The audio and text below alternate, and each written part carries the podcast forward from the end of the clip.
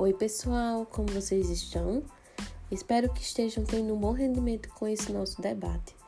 Tudo que se trata de fisiologia humana requer muita atenção, muita cautela, não é isso?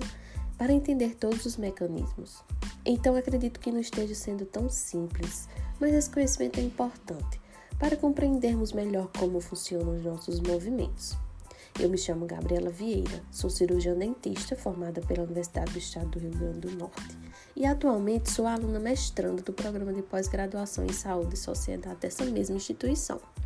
Abordarei mais um pouquinho com vocês, dando continuidade a esse podcast, sobre os reflexos da musculatura esquelética, que, em resumo, é responsável por colocar todo o comando de ação de movimento em prática desde os nossos movimentos mais básicos, como falar, olhar, andar, até aqueles que demandam uma maior energia, como realizar exercícios físicos. Como tudo que realizamos é em decorrência de reflexos neurais, os movimentos que o corpo realiza também é decorrente disso. Eles são enviados ao sistema nervoso central por eferência até a musculatura esquelética, que aquela que promove a contração muscular e, consequentemente, o movimento. Ou seja, Praticamente tudo que fazemos depende da musculatura esquelética, que basicamente contrai e relaxa.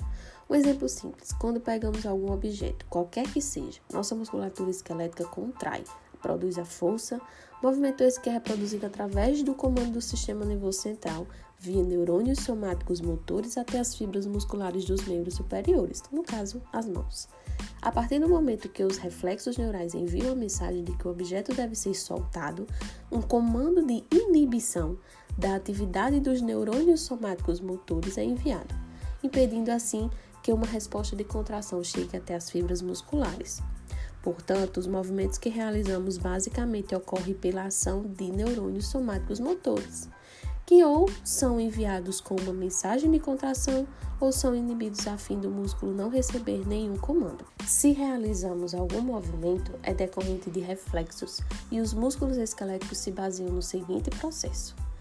Os reflexos sensoriais, também chamados de proprioceptores, presentes nos músculos, nas articulações, nos ligamentos, captam o estímulo do movimento a ser realizado, enviam pelos neurônios sensoriais até o sistema nervoso central e lá os interneurônios excitatórios ou inibidores decidem qual comando será enviado.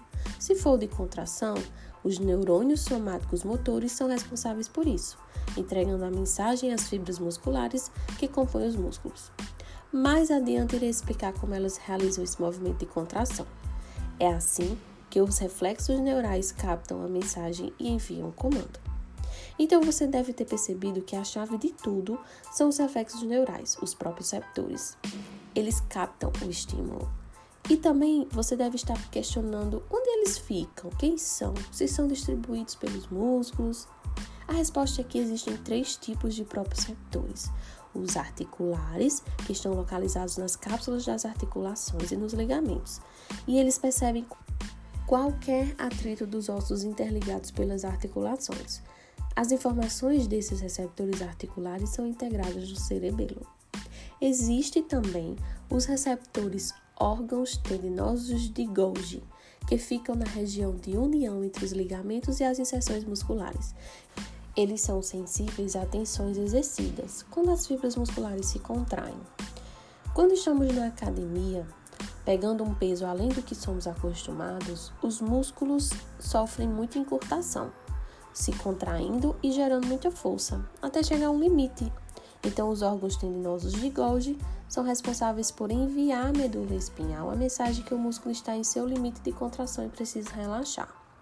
Já os fusos musculares que estão nas profundidades dos músculos e em grande quantidade são sensitivos ao estiramento do músculo, ou seja, quando você está, por exemplo, se alongando, quando o músculo chega no seu limite de estiramento, eles enviam a mensagem até a medula espinhal, que é o local onde as informações desse receptor são integradas, que por sua vez enviam um comando de contração.